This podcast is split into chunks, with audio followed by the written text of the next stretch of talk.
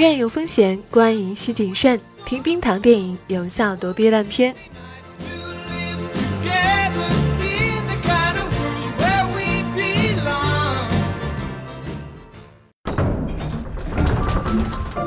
宇宙在最初的时候是一个质量无穷大的点，我将它称之为起点、笑点啊，根本听不懂。梗是所有物质的基础，这个宇宙中的一切都是梗组成的。完全听不懂啊！如果梗的质量太大，密度太高，就会形成一个质量和密度都无限大的黑洞、脑洞。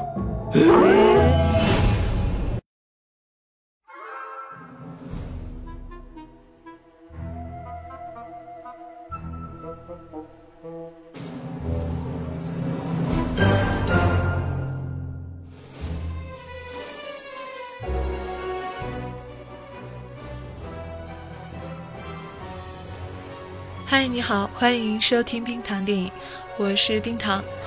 这个暑期档呢，看上去是一个一家独大的局面，一枝独秀的就是《战狼》，已经破了五十亿的票房。再环顾一下其他的电影呢，似乎就差得远了。我是指热度，呃，当然像《二十二》这样的电影呢，还是有必要去支持一下的。但是其他的商业片情景就十分的不乐观了。这也并不是因为他们因为遭遇了《战狼》，所以在票房上的表现就不好，而是实际上电影的内容本身有很多的欠缺，比如说像《心理罪》，就有很多的 bug，就是因为作为一个悬疑电影嘛，最要给力的就是情节的合理性。然后这也是它比较欠缺的。那其他的几部商业片也是或多或少存在这样的问题，或者是更为严重的问题。但是如果说你真的不想看《战狼》，或者是《战狼》已经看过了，还想看个其他的商业片，冰糖给你找到了一部《十万个冷笑话》的第二部大电影，实际上是他第一部电影的前传。同样仍然由卢冠宇、李书杰执导，仍然是黄真纪、山新等人的配音，但是这个第二部，也就是前传，却比第一部有了质的飞跃。如果说当初支持大家走到电影院里面去看《石冷》第一部电影的动力，是那些年大家在网络上和这部动画片一起成长的情怀的话，这次看完第二部《石冷》电影的观众，有可能会变成这个系列的铁粉。无论他出第三部、第四部、第五部、第十部，可能都会一直追下去，因为这一部比起第一部确实是有质的飞跃。经此一役，《石冷》可以说是坐稳了国内国产动画当中喜剧动画这个类型的第一把交椅。它的喜剧效果能有多好呢？笑点密集，让你从进入影院嘴巴就合不上，周围所有的观众都是前仰后合，乐不可支。下面我们就来说一说它特别好看的那些地方。首先呢，是所有的观众都不能忽视的各种各样排山倒海的梗，《碟中谍》《头文字 D》《速度与激情》《乱世佳人》《圣斗士》《火影忍者》《星球大战》《X 战警》《名侦探柯南》《喜羊羊》，而那句台词“再也不怕什么鱼啊、熊啊、猴子啊”。对应的是三部动画电影《大鱼海棠》《熊出没》《大圣归来》，还有游戏的梗，《斗地主》《穿越火线》《英雄联盟》。以上我说的这些梗的出处，还只是电影当中的一部分而已。判断这部电影的受众也非常简单，因为这些梗的内容本身呢，也都是依托在八几年、九几年这期间的一些。动画作品呢，或者是影视剧作品，所以这部电影的受众实际上就是，呃，在童年或者是少年时期恰逢那个时间段的这样的一些人。年龄太小的孩子呢，他们因为不了解这些梗的出处，也就 get 不到那些点了。打个比方吧，就好比说一个人如果完全没有看过《西游记》，也没有看过《西游记》的电视剧，对这个故事完全没有了解。那么让他直接去看《大话西游》的话，他是体会不出那种改编的妙处和好处的。年龄更大一些的呢，可能也不太容易接受这种，嗯，后现代的或者说解构主义的这种手法表现，可能会觉得太闹了。所以说，嗯，虽然它是一个好看的喜剧电影吧，但是对于受众其实还是有挑剔的，不是适合所有年龄段的人去观看的。那如果你恰好和这个年龄段是重合的，那么一定是笑得非常开心的。为什么说这些梗是排山倒海的呢？首先，它的密度非常高，高到什么程度呢？在其他电影当中，可能需要几分钟或者是十分八分去用的一个梗，在《石冷二》当中却可能只是连一秒都不到的一个背景镜头。比如说大结局的时候，作为主角的背景板当中的那些人物就出现了。这个杀手不太冷里面的雷昂和小女孩，表现的时间可能连一秒钟都没有。而且就在这同一个背景当中出现的人物还不只是这一部电影。如何在不到一秒钟的时间里发现这些梗，考验你到底是不是一个真正的电影发烧友的时刻，也就是在这样的地方了。说到背景墙的话，还有一幕是，呃，四个主角被抓到牢房里面，那个牢房的墙面也是有猫腻儿的，在几个不同的镜头角度的画面里面呢。他们四个人背景上面的那个墙上面的红字是一直在变化的，不知道你注意到了没有？第一句是“坦白从宽，抗拒从严”，第二句当时我也看到了，但是可惜没记住，可能笑得太欢脱了吧。第三句是“好好学习，天天向上”，然后还有第四句，因为当时光线太暗了，没有看清楚。如果这四句你都看到了的话，欢迎给冰糖留言。这部电影当中，这样有趣的点非常多，也非常的好玩儿，所以我觉得呢，如果你看过一次，没有 get 到这些点的话，完全可以再去看一次，它像是一个游戏一样，非常的有趣。那其他的梗，像是七龙珠啦、阿拉丁神灯啦、擦了灯以后出现的精灵是蓝精灵啦，等等，这些都算是电影当中比较普通、比较平庸的梗。除了梗的时间非常的快、非常密集、非常考验人的眼力之外呢，它还有一些非常大型的或者是系列的梗在反复的用。比如说关于河神的梗，最早是在《石冷》系列出电影之前呢，它的网络连续的这个版本当中就有河神的这个故事，它的台词就是，呃，亲爱的渔夫哟，呃，你的斧头是这把金斧头还是银斧头，还是这把破斧头？这个梗呢？在这部电影当中被放大到了极致，有一个终极的大杀招在后面。如果你没看过的话，是绝对想不到就这样一个梗，最后会怎么样变成一个终极的杀伤性武器。第三点是，编导们甚至把广告也变成了梗，这一点呢是在第一部当中就有端倪的啊。这个脑洞巨大的剧组，他们从一开始就从来没想过要做软广，就是硬广。硬的不能再硬的硬广，而且剧组把他们还变成了笑点，把广告变成了笑点，变成了一部喜剧电影的内容当中不可缺少的一部分，能让观众们心悦诚服的，明明知道是广告，还笑得特别开心，还特别认同，还不反感，这一点真的没有多少人能够做到，但是《石冷二》做到了。至于这些广告品牌到底是如何融入到内容当中去的，我就不举具体的例子了，不给他们打广告了。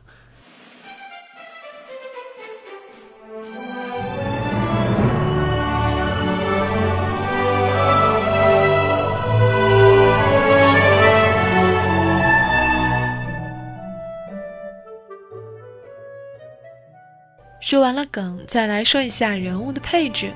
男主小金刚呢是一个宇宙混混外加小偷，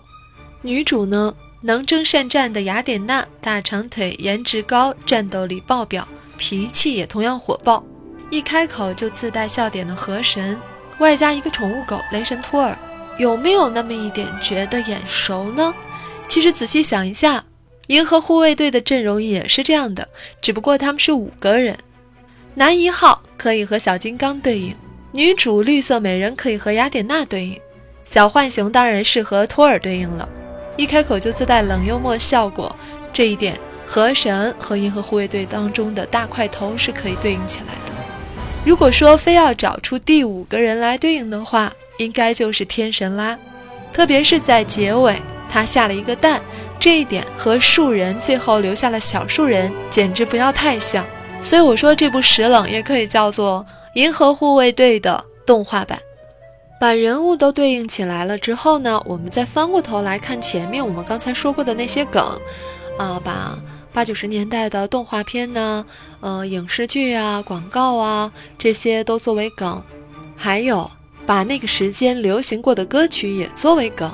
这些其实和《银河护卫队》的做法也是非常相似的。而且两部电影除了有真人和动画的区别之外呢，都是以呃吐槽和笑点。作为主要的卖点，但是我的意思呢，并不是认为这是一种模仿啊，或者怎么样，因为《石冷二》已经做到了，它的戏剧效果一点都不比《银河护卫队》差，也许还更强。实际上，我们因此而拥有了一部可以让八零九零后去追忆以前他们年少时光的，可以把他们八九十年代的那种回忆做成一种串烧这样的电影，我们也拥有了一部。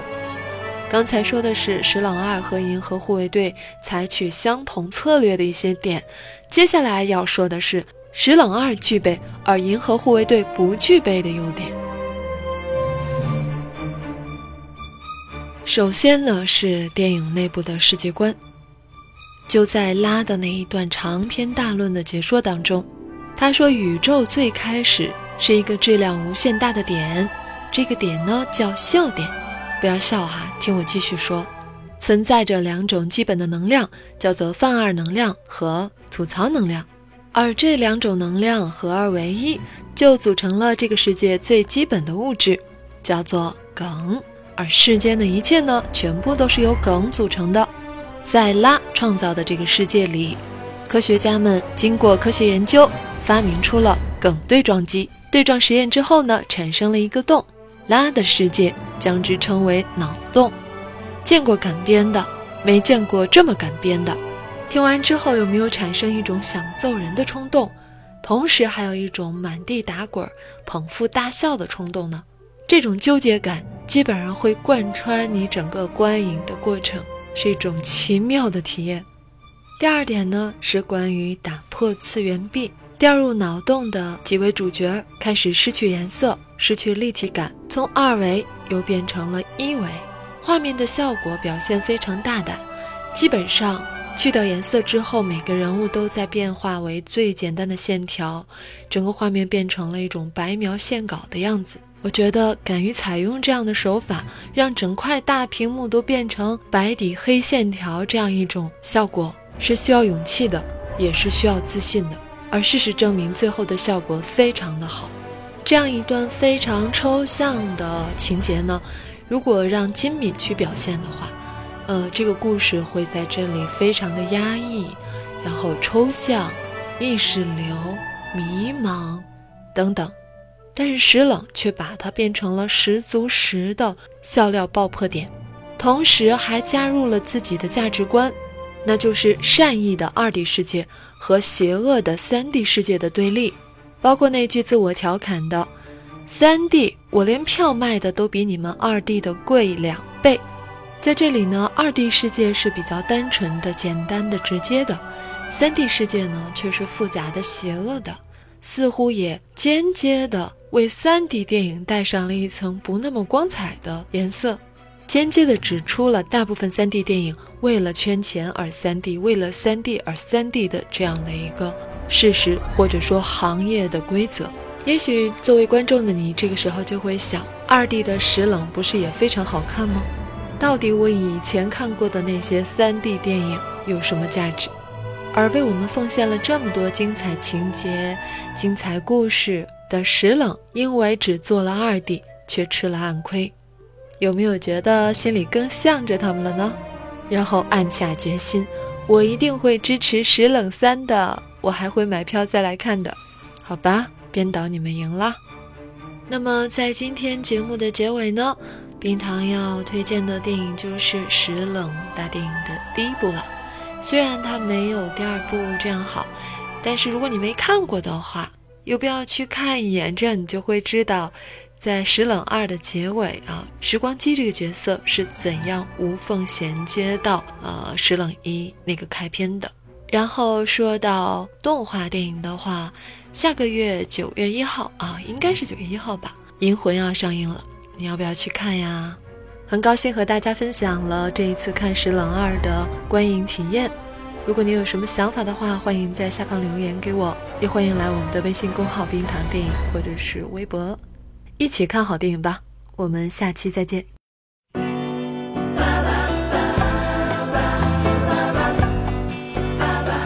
喜欢节目记得要点赞和转发，每期 BGM 歌单和晚安语音尽在微信号“冰糖电影”。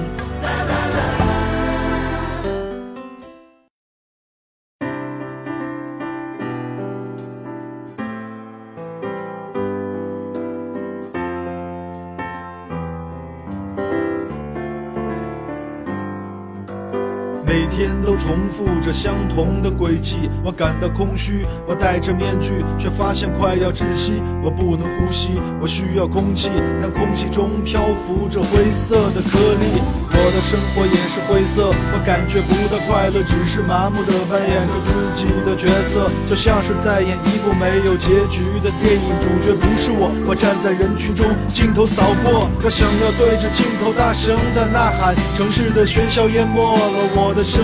我想要逃离这强大的地心引力，我抬起头却没有找到小时候的那颗星星。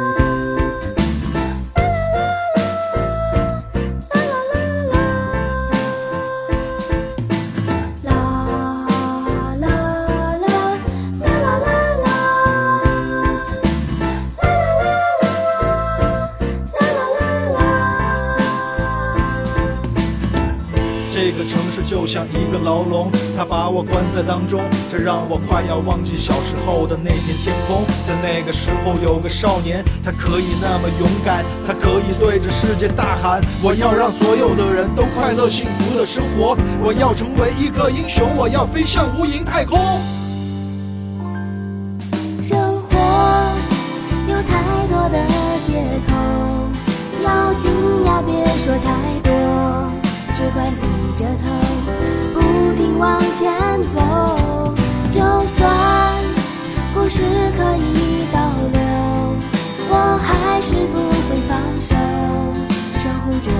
想，到时间。